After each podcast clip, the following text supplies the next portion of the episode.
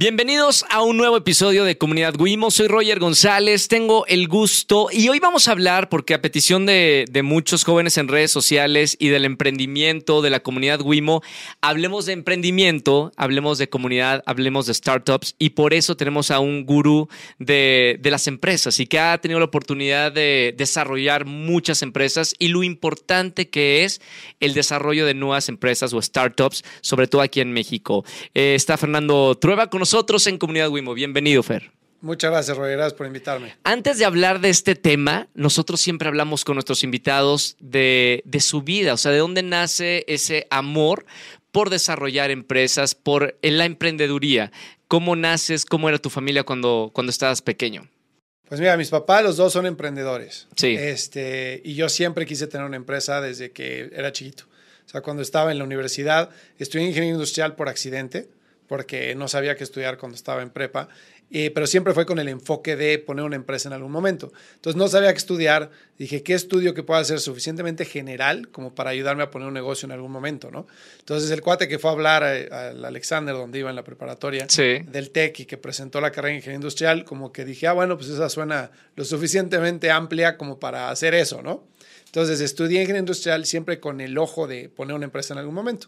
Pero a decir verdad, eh, tuvimos una experiencia muy mala como familia como con el emprendimiento, ¿no? Mi mamá empezó su negocio como cualquier mamá que pues tenía su negocio helado, este, ¿Qué se, hacía? se dedicaba a sus hijos y hacía cuadros para bebés. Ok, es pintora. No, pero o sea, cuadros como de tela. Ok. Entonces eh, los rellenaba con, este, con, con Delcron y con fieltro y, eran como sobrepuestos sobre una madera y los vendía en boutiques, pero para entretenerse, ¿no? Sí. Y mi papá estaba en el negocio de construcción. Pero en 1994 eh, mi papá se endeudó con un préstamo eh, antes de la devaluación en dólares. Sí. Y pues vino la devaluación durísima y nunca pudo pagar esa deuda. Entonces acabamos perdiendo el negocio, acabamos perdiendo la casa, acabamos perdiendo de estatus, absolutamente todo.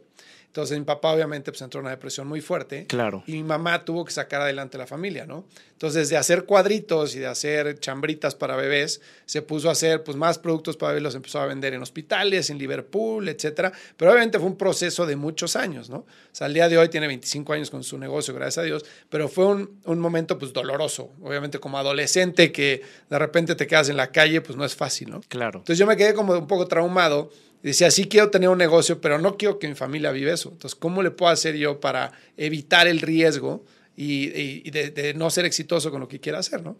Entonces, empecé trabajando en una empresa. Aunque no querías. Aunque no quería. Yo odiaba trabajar en una empresa, este, nunca este, quise tener un jefe ni nada. ¿Por, qué tenías ese concepto? Porque creo que generaciones anteriores eh, el sueño era trabajar en, en una gran empresa, ¿no? Y, e ir escalando en esa empresa. Hoy en día los jóvenes quieren tener sus propios negocios. Tú tenías esa semillita de no estar en una empresa y hacer tu propio negocio. ¿A qué se debe eso? Pues no sé, la verdad es que mi personalidad es mucho de que quiero hacer lo que yo quiero hacer y quiero ir a mi ritmo.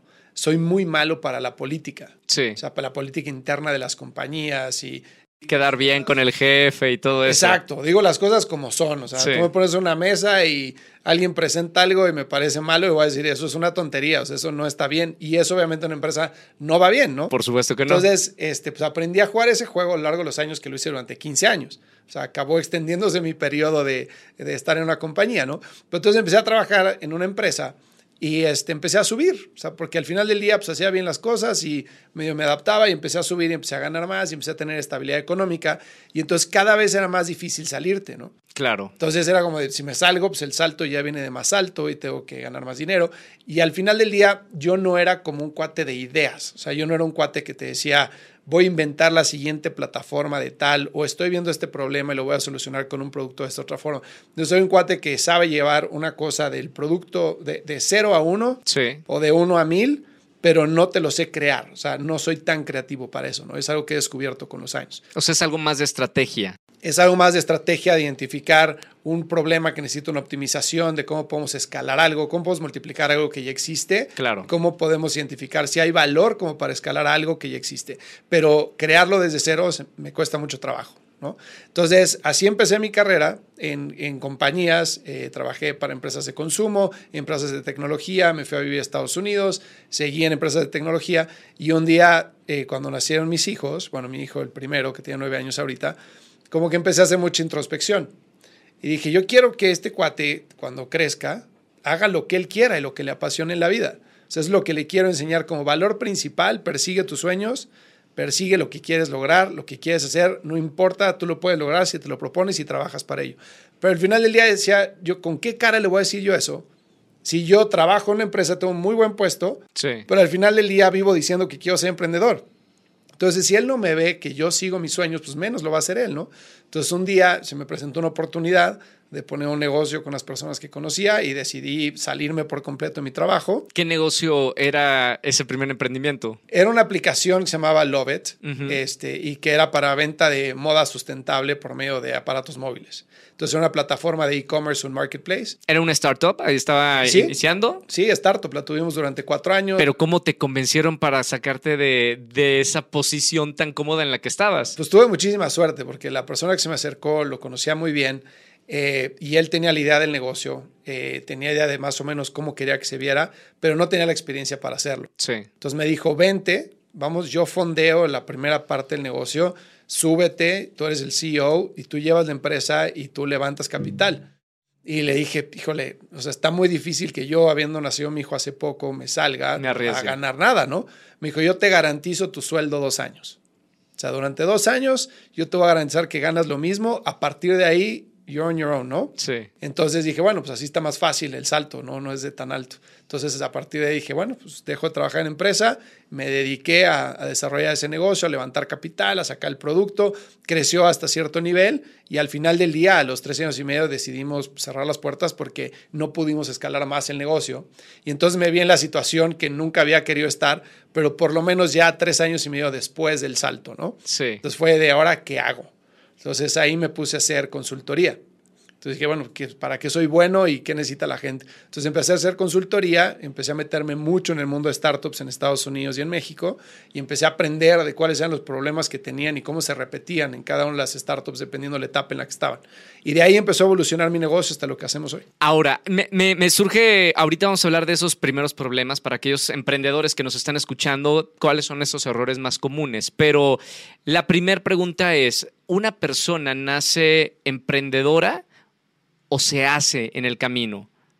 Es una muy buena pregunta y no sé la respuesta directa, pero sí creo que el emprendedor tiene que tener un cierto ADN diferente al que no es emprendedor. O características. o características. O sea, el nivel de riesgo tienes que ser mucho más abierto Sí. a correrlo, ¿no? Debes de ser una persona que puede vivir con mucha incertidumbre, puede vivir en la ambigüedad, está dispuesto a cambiar de dirección eh, ca- casi casi que cada día para encontrar la forma en la cual pueden funcionar las cosas. Las personas que son sumamente estructuradas, que quieren eh, predictibilidad hacia adelante, que saben, que quieren saber exactamente cuánto van a ganar, cuándo y cómo hacerle para llegar a tal punto, les cuesta mucho más trabajo emprender. No es que no puedan ser buenos operadores en una startup, pero ser como las cabezas de los startups es mucho más difícil. Es una vida muy escabrosa, ¿no? La, Sí. la del emprendedor. Muy.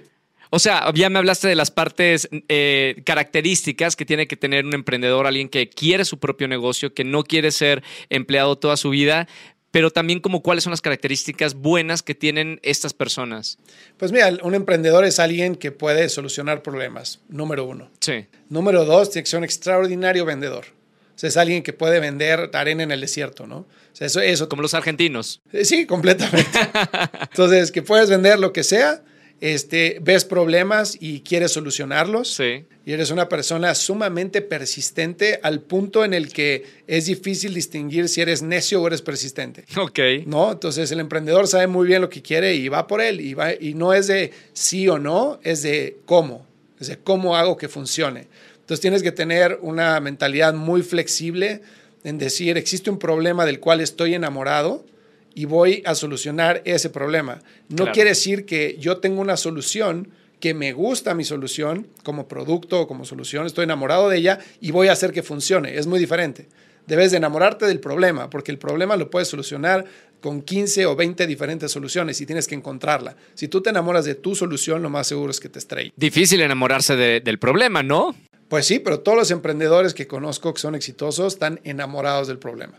Eh, ahora, cuando decides ser consultor, terminas esta primera etapa como CEO de, esta startup, eh, ¿tenías alguna empresa en particular, algún negocio eh, o rubro que te gustaba hacer coaching? Eh, sí, me encantaba, me encantaba tecnología, sobre todo en e-commerce, era mi experiencia, y software as a service. Entonces ahí me encantaba software as a service porque era muy escalable. Entonces es un producto que no cuesta mucho trabajo hacer o mucho dinero hacer y que puedes multiplicar el valor en revenue por millones de veces, ¿no? E-commerce es lo que había hecho porque había trabajado en empresas de marketplace y de e-commerce, entonces conocía muy bien y era cuando estaba repuntando en México en Estados Unidos, entonces podía agregar mucho valor ahí. ¿Cuáles son los problemas que, enfrentan estas empresas que quieren arrancar eh, desde tu visión? Porque has hecho consultoría de, muchas empresas. Eh, ¿Cuáles son los errores más comunes que, cometen estos emprendedores?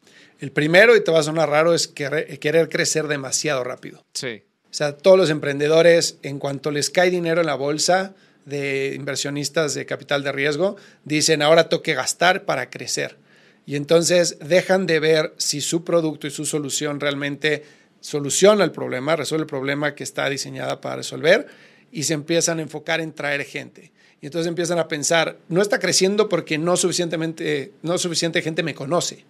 Hace falta que más gente sepa que existimos para que nos pruebe y entonces crezcamos. Y a veces sí, y a veces no. A veces tienes que modificar el producto, tienes que modificar la solución para que realmente explote. Entonces es uno de los principales problemas. Perfecto.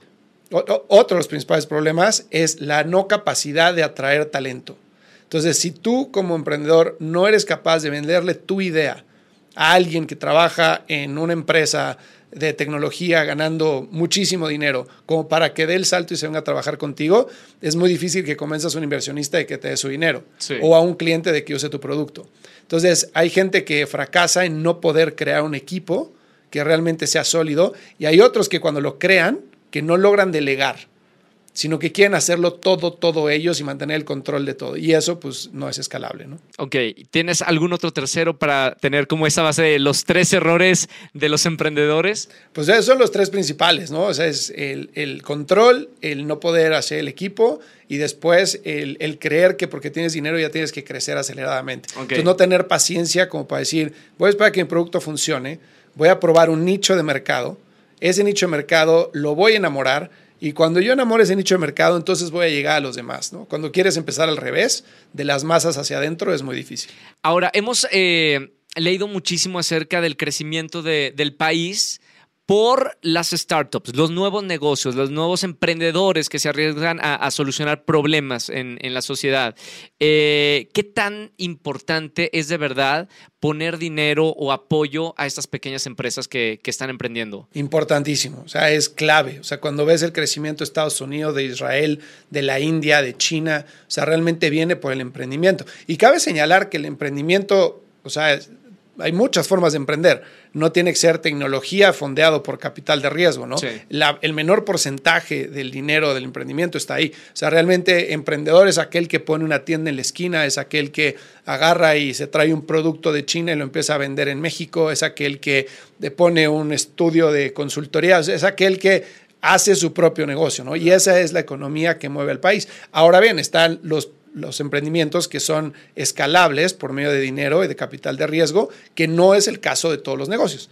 Hay negocios que pueden ser muy buenos negocios, pero muy malas inversiones. Sí. Y al revés. Hay, inversiones que pueden ser muy buenas y no tan buenos negocios. Ahora, la gente que nos está escuchando y que se está envolviendo con este tema de, de emprender, hay hay ciertas características o ciertas cosas que hay que tener en cuenta antes de querer emprender. ¿Qué consejo le podrías dar a, esos jóvenes que quieren emprender algo nuevo?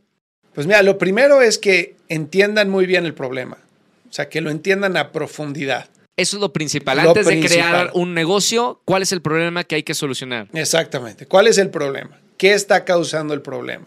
¿Quién está solucionando ese problema? ¿Por qué esa, empresa, persona que está solucionando el problema no lo está haciendo tan bien como tú lo podrías hacer, tú que traes a la mesa que es diferente que nadie más puede hacer, ¿no? Entonces, eso es lo más importante. Sí. Si tú logras solucionar un problema de una forma única, ahí puedes crear un negocio. ¿Tienes algún ejemplo con alguna empresa para poner ejemplo, ejemplos como concretos de esta empresa solucionó este problema? Una empresa que ya conozcamos. Mira, por ejemplo, ahorita vengo de estar de una empresa, eh, con una empresa que se llama Pulpo. Sí. Si los has eh, escuchado, sí, sí, Bueno, sí. Pulpo maneja, tiene un software para manejo de flotillas. Sí, sea, más nicho que eso es difícil que se me ocurra, pues es un gran negocio. claro. Entonces tú piensas cómo un operador de flotillas, de una empresa que tiene mil coches, mil quinientos coches para distribución, ¿cómo sabe dónde está cada uno de esos ve- vehículos parado, en dónde y bajo qué estado? Sí. O sea, cuánta gasolina tiene, si tiene la verificación, servicios, millas.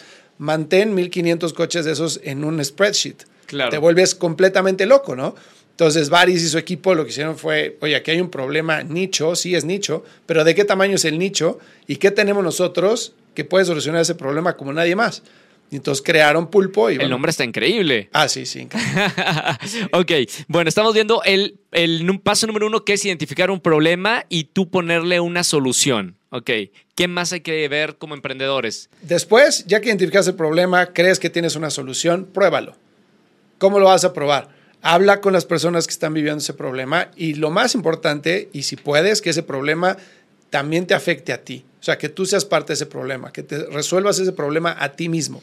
Que si tú te logras resolver ese problema a ti mismo, se lo vas a poder resolver a los otros millones de personas que lo están viviendo. Es muy difícil resolver un problema que no te concierne, ¿no? Claro. Entonces, ya que te resuelves el problema a ti, ¿de qué forma lo puedes escalar? Habla con otras personas, entiende si, tienen el mismo problema, si lo viven de la misma forma, si están dispuestos a pagar por una solución, si la solución por la que están dispuestos a pagar es la que tú tienes, ¿no? Entonces, crea un MVP y, y preséntaselo a tus amigos, familiares, aquellos que tienen el problema.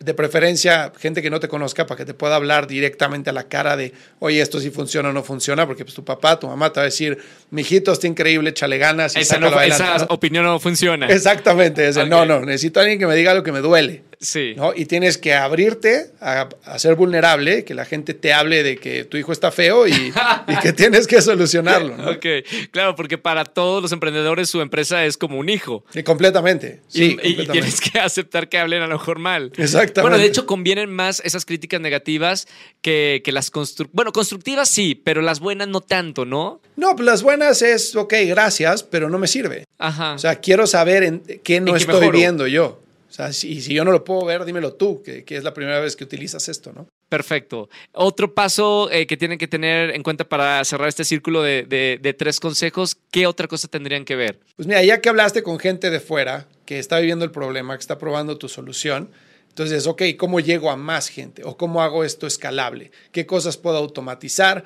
¿Qué cosas debo de eliminar? ¿Qué cosas debo de agregar? Y a partir de ahí, entonces ya puedes sacarlo al mercado para empezar a tener algo de flujo, ¿no? Y si realmente necesitas inversión, entonces levantar inversión. ¿En qué momento levantar inversión? ¿Cuándo, cuándo es el, un momento adecuado para una startup de levantar esa inversión? Cuando el emprendedor entiende si realmente quiere tener un negocio que sea respaldado por capital externo. ¿A qué voy con esto? En el momento en el que tú tomas capital de un fondo de inversión, Sí. es porque acabas de decidir que vas a vender tu negocio en algún momento. Si tú quieres tener ese negocio de por vida y pasárselo a tus hijos y a tus nietos, etcétera, no debes de levantar dinero de fondos de inversión de capital de riesgo, porque un fondo de inversión de capital de riesgo lo que quiere es el retorno de esa inversión. Y es un ciclo de 5 a 7 años. Entonces, tú tienes que entender en qué etapa está un fondo, pero un fondo va a multiplicar el dinero haciendo un éxito de la compañía, vendiendo la compañía a otra empresa o sacándola a la bolsa. Entonces, vas a tener que vender tu negocio en algún momento si tú tomas dinero de capital privado, de fondos de, venture capital. Ahora, hay otros tipos de inversiones. Tú puedes pedirle dinero a un, a un inversionista ángel Sí. que dice, oye, pues tu negocio tiene mucho cash flow, entonces me puedes pagar con dividendos. No necesariamente tienes que vender el negocio, ¿no? Hay inversionistas ángel de ese tipo. O puedes ir a un banco, o puedes pedirle a un amigo, o puedes Claro. pedirle a tu, a tu familia, ¿no? Hay muchas formas de financiar un negocio que no necesariamente tiene que ser capital de riesgo. Tienes eh, muchos años de experiencia, Fer. Eh, me gustaría ver algunos negocios que han sido ahorita nota por, por cómo han levantado capital y cómo se han desarrollado. Eh, por ejemplo, Rappi, eh, Kavak, eh, todos estos negocios que empezaron con una idea, con, con, unos locos emprendedores y hoy son grandes empresas aquí, en Latinoamérica. Claro, en el mundo. Sí, y hay que tomar en cuenta que los últimos dos años en México, en Latinoamérica, fueron atípicos. ¿Por qué? O sea, porque había, las tasas de interés a nivel mundial estaban muy bajas. Sí. Entonces, había un exceso de cash para los bancos internacionales, para los fondos internacionales. Cuando eso sucede y no tienen rendimientos en los, en los vehículos de inversión tradicionales, empiezan a buscar vehículos de inversión de mayor riesgo. Correcto. Entonces empiezan a ver economías como Latinoamérica que son mucho más volátiles. Entonces empieza a fluir mucho dinero hacia la región. Ese dinero que fluye hacia la región representa mucho más inversiones en startups, lo cual sube las valuaciones de las compañías, lo cual las hace más atractivas. Pero fue atípico los últimos dos años. Ah, ¿Hablas de, de, la pandemia 2020 en adelante? Sí. Ok. Exactamente. De, un poco antes de la pandemia, hasta hace dos, tres meses, los montos de inversión que entraron fueron bestiales. Sí. Las valuaciones a las cuales las empresas estaban levantando capital eran altísimas. Cuando tú comparabas una plataforma de software as a service en México con, con una plataforma de software as a service en Estados Unidos, más o menos en la misma madurez, estaban pagando 10 veces más la valuación en México o en Latinoamérica de lo que era en Estados Unidos. ¿Por qué? Porque había una oportunidad de, de, rendimiento mucho más alta, ¿no? Porque el riesgo era mayor. Era como la Navidad para todas las startups que, que arrancaron en, en, en, estos años. Completamente. Tú estabas viendo evaluaciones de o sea, 50, 60 veces revenue cuando esa industria normalmente era de 10, 20 veces revenue. Entonces hubo muchas empresas que aprovecharon ese viaje, levantaron muchísimo capital a una evaluación muy alta, no digo cara, pero muy alta, y ahora van a tener que dar resultados a esa evaluación. Y si no los dan, pues la siguiente ronda que levanten va a tener que ser una evaluación menor y entonces van a perder mucho equity los dueños de las empresas, ¿no? Entonces todavía estamos viendo qué va a pasar ahí. Pero de todas formas hay empresas que han levantado capital de forma muy inteligente.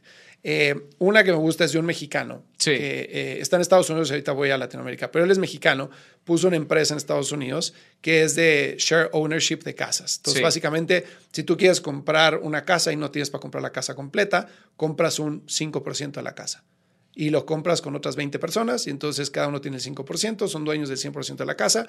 Esa casa, esta empresa la renta paga dividendos de las rentas y cuando venden la casa tú ganas de la plusvalía, aparte de los dividendos de la Está maravilloso. Increíble. Levantó dinero de Jeff Bezos, levantó dinero de, Spencer de Rakoff, de Silo, levantó dinero de, eh, de, Reid Hoffman, de LinkedIn. O sea, tiene unos inversionistas espectaculares. Pero a él le llovían ofertas para levantar dinero. Sí. Y él decía, no, yo esto es lo único que necesito. No necesito 100 millones, necesito 5. Y todo el mundo le decía, pero ¿por qué no tomas 100 millones? ¿Y por, qué? Porque después puede ser una carga muy pesada. Si tú levantas muchísimo capital y te vas a sacar el negocio, entonces levantas las expectativas como decía hace un rato. Claro, entonces tú levantas 100 millones, una evaluación de un billón y está esperando la empresa que estés vendiendo 200 millones en dos años claro. y llegas a vender 50, entonces tu evaluación se va a 100 millones y entonces pierdes el 50% de la compañía. Entonces tú tienes que levantar capital de, eh, alineado a tus expectativas de crecimiento. Claro. Y también tratando de planear qué viene hacia adelante a nivel macroeconómico para que no te quedes sin dinero. Entonces, él lo hizo de forma muy, muy inteligente. Ha habido otros ejemplos de otras empresas que han hecho lo contrario y que hay otra filosofía que es de, si te cae dinero, tómalo, lo vas a necesitar. Y ahorita con la crisis en la que estamos, pues los que hicieron van a salir adelante de esta crisis 18 meses que durará con capital, pero tendrán que dar las expectativas. En, este momento de, la plática ya empezamos a ver características que hay que tomar en cuenta si queremos emprender un negocio. Uno de ellos es el riesgo. Una cosa es trabajar en una empresa y, sabes que no es tu dinero. Y otra cosa es ser un emprendedor y tener esa presión de llegar a ciertos KPIs o métricas que te lo exige el negocio. Eh, por supuesto. Y un gran problema, que es, es, raro, pero es así, es tener dinero. Sí. Como emprendedor es un gran problema. O es un happy problem. Sí. ¿O no? Sí es un happy problem, pero también te puede dañar muchísimo tu operación. Sí. Tú nada más piensa, cuando tú compras un detergente para lavar ropa y lo compras una botella de un litro, contra cuando lo compras una botella de cuatro litros, cuánto le echas a la lavadora es bien diferente. Por supuesto. O cuando usas una crema o cera para el pelo, lo que quieras, y te queda, te queda mucho, pues te pones así. Cuando te queda poquitito, en Lo de ahí a que lo, ahorras. vas, lo vas ahorrando. Claro. Entonces, como emprendedor es lo mismo. Como emprendedor, cuando te cae mucho dinero, crees que la solución para crecer tu negocio es invertir en marketing y que todos tus problemas los va a solucionar el dinero. Y rara vez la solución para escalar un negocio es marketing y dinero. Wow. La Fuerte. mayoría ¿eh? de las veces es entender a tu cliente, al usuario, el producto, en dónde lo estás perdiendo, por qué no está viendo la propuesta de valor. Tienes que optimizar ese funnel antes de empezar a invertir en marketing.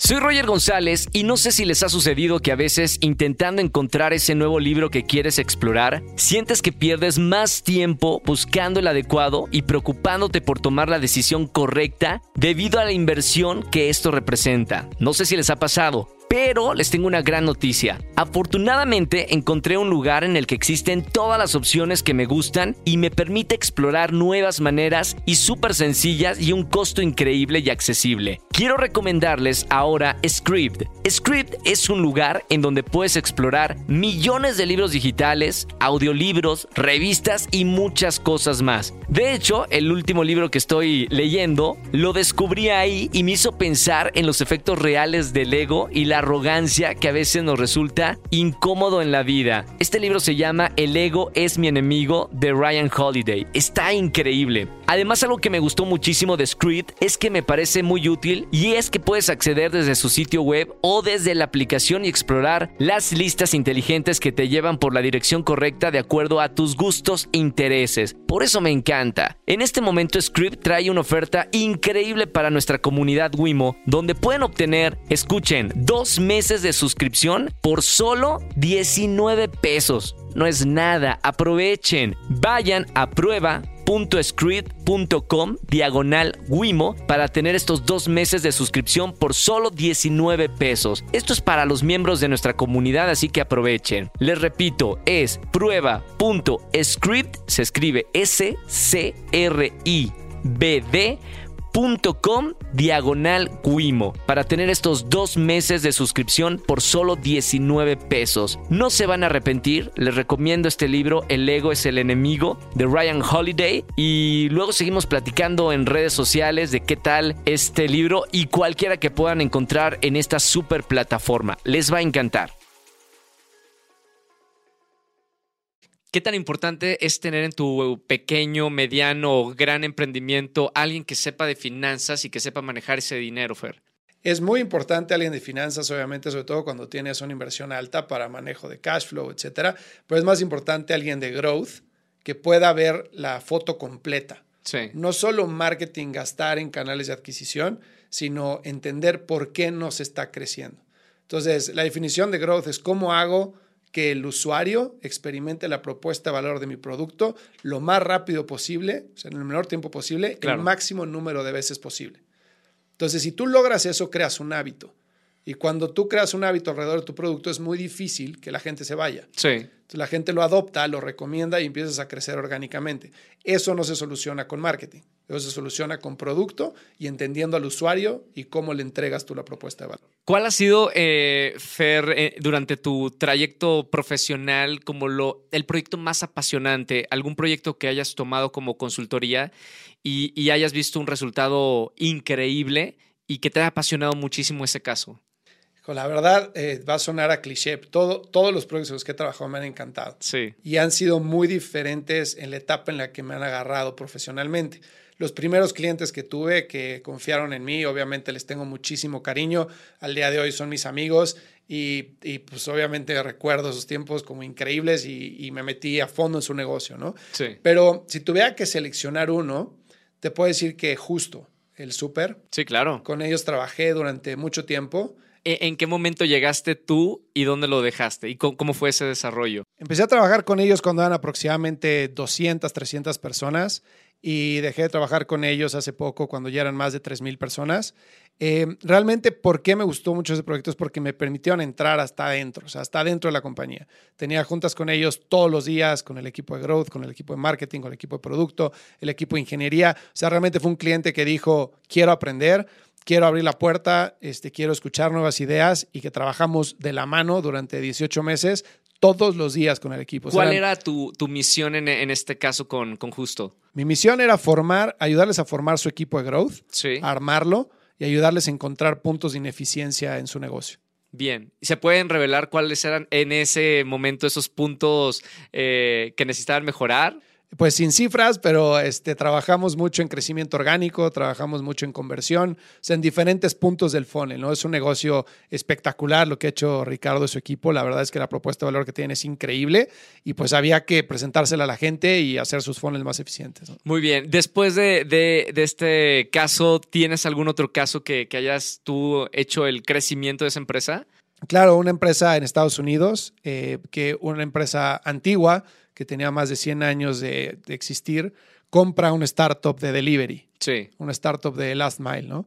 Y querían integrarlos. Entonces tú imagínate lo que es integrar una empresa que tiene 6 años de vida con una empresa que tiene 100 años. Una empresa que vende 100 millones de dólares con una que vende 30 billones de dólares. Claro. Y que la de 30 billones quiere convertirse en la de 100 en términos de cultura. O sea, era lo opuesto. Completamente lo opuesto. ¿Y, y, y por qué querían esa adquisición? O lo que buscaba esta empresa tenía 100 años de haberse creado. Entonces, imagínate sus sistemas. Sus sistemas eran arcaicos. Claro. Pero una empresa que dominaba el mercado, ¿no? 30 billones privada, 30 billones de dólares en venta, tenía procesos muy burocráticos y quería volverse más ágil. Sí. Y no tenía la capacidad de atraer talento por lo mismo porque era una marca antigua, porque no se percibía como dinámica, como moderna, innovadora, que es donde quieren Capital trabajar los humano jóvenes. supongo también era arcaico. Sí, completamente. Entonces había gente que llevaba ahí trabajando 40 años, ¿no? Claro. Calentando el asiento. Entonces, para no los era jóvenes, Google. No, no, no, no era Google. Este, entonces, para los jóvenes, pues no era muy atractiva. Claro. Entonces dicen, oye, ¿cómo puedo yo transformarme digitalmente para hacer un cambio de cultura?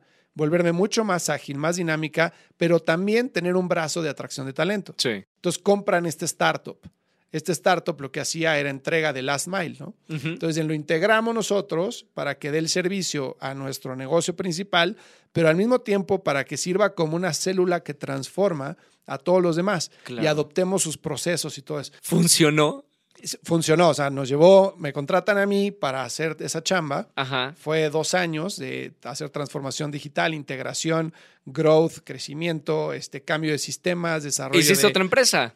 Pues fue pues otra cultura, ¿no? Ajá. Entonces, obviamente no, no fue un matrimonio por completo en el que se unieran como una fusión de dos metales que no reconocías una a la otra, Sí. pero funcionó muy bien para poder agilizar la otra empresa, para poder atraer ingenieros que no podían atraerlos y para modernizar el negocio, ¿no? Entonces ese proyecto fue muy padre. ¿Cómo terminó esa historia? Hoy en día, ¿cómo están? No, pues hoy en día están muy bien, están de líderes del mercado, por lo menos en el mercado en el que ellos participan, eh, han podido atraer muchísima gente, este, tienen más de 800 personas trabajando en el start, bueno, en el brazo de tecnología que antes eran 100 nada más, o sea, muy bien. Me gustaría hablar eh, del, del, lado personal, Fer, y, y, y aprovechando y la confianza.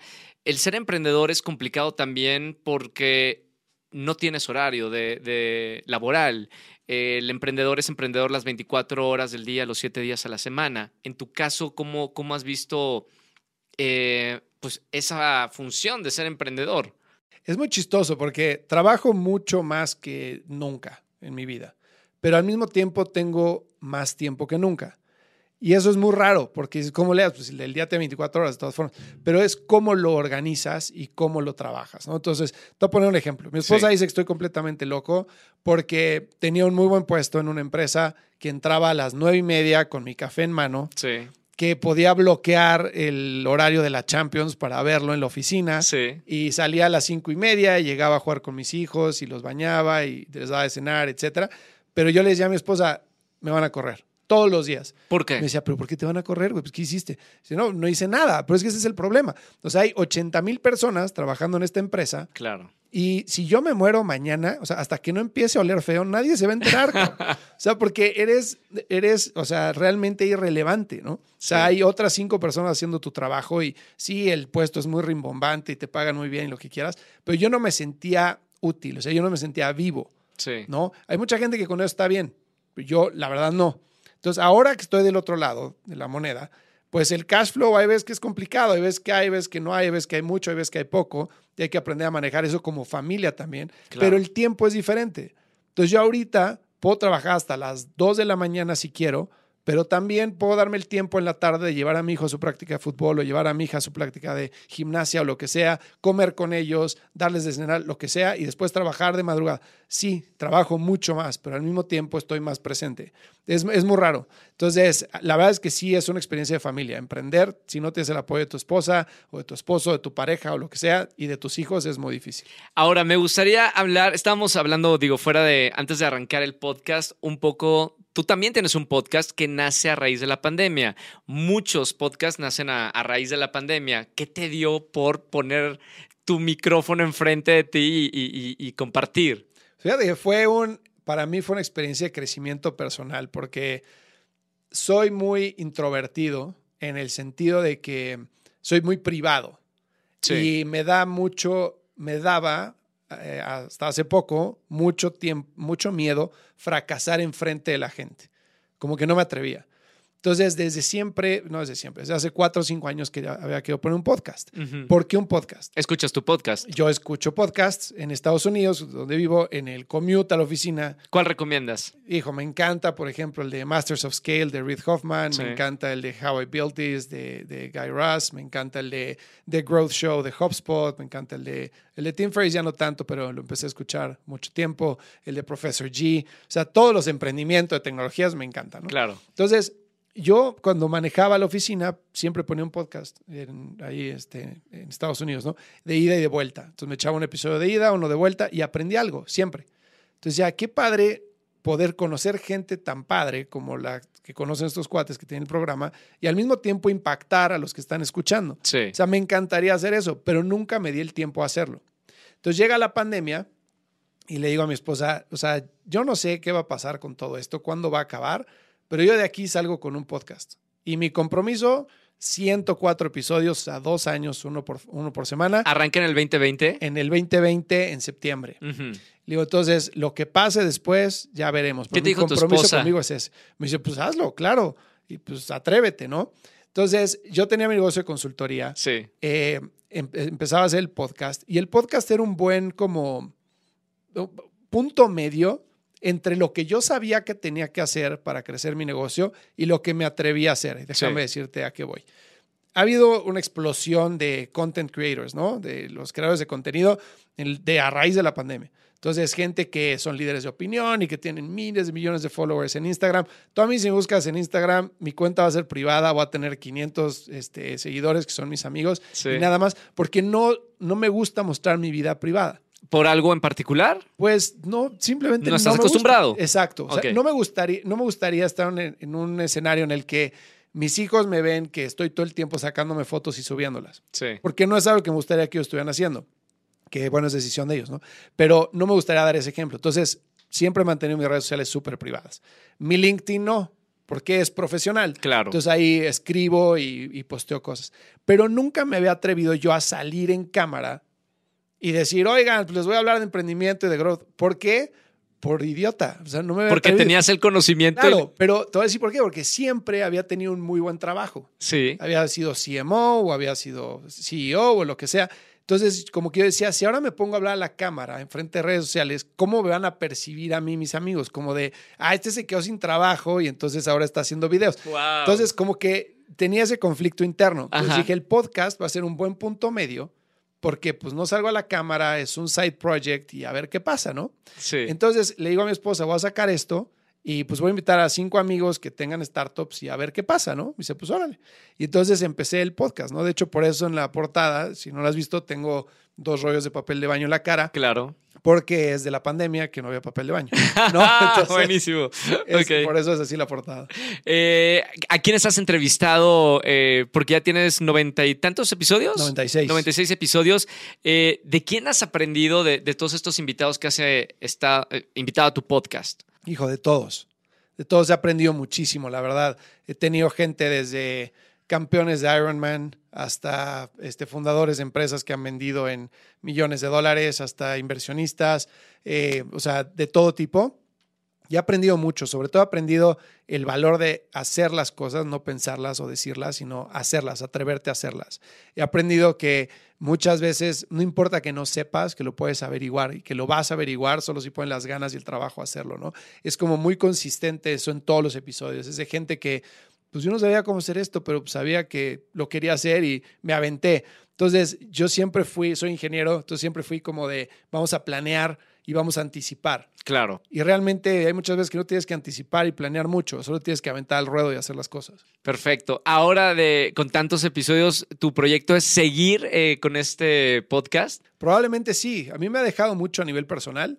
He hecho muy buen network, he conocido gente increíble. Has hecho en- encuentros también eh, en persona, ¿no? Con, con la marca del podcast. Exacto, hemos hecho unos eventos que este, básicamente lo que hacemos es ayudar a emprendedores a entender de procesos de growth, de crecimiento de empresas, de levantamiento de capital. Los hacemos 100% gratuitos, pero es para construir comunidad. Perfecto. Eh, a este punto de, de- de tu vida, tanto personal como profesional, ¿qué le recomiendas a la gente que tiene la espinita de, de emprender y hacer su negocio? Que lo hagan. O sea, que lo hagan. O sea, que no, o sea, que los detiene, que lo hagan. Es muy... ¿Has ver, fracasado en algún momento de tu vida? Todos los días, por supuesto. La empresa que no funcionó y que la tuvimos que cerrar, pues fue un fracaso. O sea, no se convirtió en lo que pensábamos que se iba a ¿Y se convertir. supera un fracaso así rápido? Pues no, pero yo creo que tienes que verlo como aprendizaje, ¿no? Este, yo quise ser futbolista y pues nunca tuve el talento para hacerlo y, y, pues fracasé y no pude llegar a donde quería llegar y quise ser tenista y pues tampoco y nunca, o sea, yo me veía ganando Wimbledon cuando tenía 12 años Sí. y, y, pues no, lejos, ¿no? Entonces sí, he fracasado muchísimas veces, he fracasado todo el tiempo, pero realmente trato de aprender de, de lo que pasa, ¿no? Y que no se repitan los errores y también ubicarme en dónde sí y en dónde no. todo emprendedor o, o- o persona que tiene éxito generalmente viene de, de tener un gurú o, alguien que es su, su mentor en, en su carrera profesional. ¿Tú tienes alguno, Fer? Tengo varios. La verdad, como ejemplo, siempre mi mamá. O sea, ella hizo su negocio y es el, el ejemplo de la persistencia número uno. O sea, yo no sé cómo lo hizo para sacarnos adelante, pero bueno, ahí estamos mi hermana y yo vivos y cada quien con sus negocios y, y independientes y creo que es el mejor éxito de, de un papá, ¿no? Entonces es una gran inspiración. Eh, y a lo largo de mi carrera he conocido gente muy, muy padre que me ha ayudado muchísimo, ¿no? Una persona que recuerdo con mucho cariño es un güey que se llama Jean-François Van Kerkhoff, Sí. que es este belga, pero lo conocí en eBay, fue, fue mi jefe. Y cuando emprendí fue alguien que me ayudó muchísimo. Me presentó con fondos de inversión, este, me daba feedback del negocio. Eh, también una persona que me ayudó muchísimo aquí en México es Modesto Gutiérrez Lozada, el fundador de Sí. Tucas Express. Él me ha ayudado muchísimo también a presentarme gente. Eh, la gente de Nazca, Héctor Sepúlveda este, y Jaime también me ha ayudado muchísimo. ¿Qué te fijas, por ejemplo, Fer, cuando ves em- eh, gente que está, tiene emprendimientos, cuando sabes que ese emprendimiento puede funcionar? ¿Que ¿En qué me fijo cuando sé que algo puede funcionar? Pues realmente en la adopción y la retención en el producto, ¿no? Sobre todo en productos de tecnología es, a ver, conseguiste 100 clientes hace seis meses, ¿en dónde están? Sí. ¿No? ¿Cuántos tienes ahorita? ¿Cómo están utilizando el producto? ¿Qué estás aprendiendo de eso? ¿Qué tanto se puede escalar? Y fíjate que a, a diferencia de lo que mucha gente cree, que mucha gente cree que si tú encuentras product market fit, que eso quiere decir que un mercado que se soluciona o se satisface con la solución que tú presentas, ¿no? Entonces hay un mercado, tu solución, empatan, funciona. Eso es product market fit. Sí. Que eso es lo único que necesitas como startup para escalar. Eso no es cierto. Tú necesitas eso para saber que tu producto resuelve un problema de un mercado. Ahora tienes que ver de qué tamaño es ese mercado y cómo escalas ese mercado. Entonces hay otro, otros feeds que son importantes, que es el channel product fit, que es cómo vas a escalar ese negocio. Entonces, si tú le digas a 100 personas hoy, ¿cómo le vas a llegar a un millón? Sí. Y después está el, el- el tamaño del mercado, ¿no? ¿Cómo vas a llegar a mucha más gente? O tal vez es un nicho. Y es un nicho que sí, pues está bien con la solución que tú tienes, pero no va a crecer más de ahí. Entonces, hay que entender muy bien la retención y hay que tener, entender muy bien cómo puede escalar un negocio. ¿Te consideras un emprendedor? Sí, claro. ¿Hay un momento de retiro de un emprendedor? Nunca. Jamás. Yo nunca en la vida me veo a los, no sé, 50 años, 55 Jugando jugando, golf, leyendo un libro, echando flojera. No. Fer, gracias de verdad por esta plática. Eh, quiero decirle a la gente que nos está escuchando que Fer eh, se hizo un espacio. Mañana vuelas en la mañana. Nosotros cambiamos el día de grabación para tener esta plática, pero creo que fue muy importante para la gente que quiere emprender y sobre todo en México, donde creo que todavía no está la cultura tan desarrollada como en Estados Unidos o Israel u otros países de emprender y crear negocios. No sé cómo ves la situación en, en, México en este momento. Pues mira, yo creo que México es un país emprendedor por naturaleza. Sin embargo, el problema es que es un país elitista para emprendedores. Sí. Y eso es una realidad. O sea, si tú ves a dónde va el dinero destinado de los fondos de inversión, realmente va a gente que tuvo la oportunidad de estudiar en Estados Unidos, de tener una carrera o de tener cierta posición.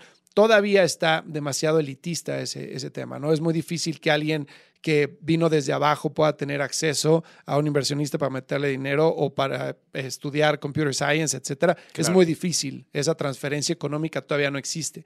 Entonces, la cultura creo que está ahí, pero todavía falta que la desarrollemos para que sea accesible para más gente. ¿El gobierno tiene alguna este, función importante para desarrollar estos negocios?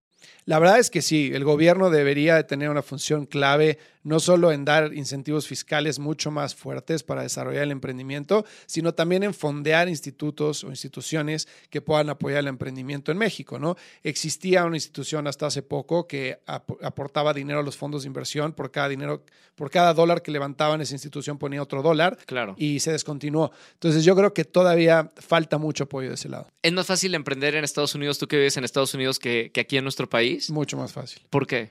En Estados Unidos tú abres un negocio con un clic en una página de internet por 200 dólares. Sí. Lo registras, tienes tus estatutos de compañía, se acabó, tienes tu negocio arriba, ¿no?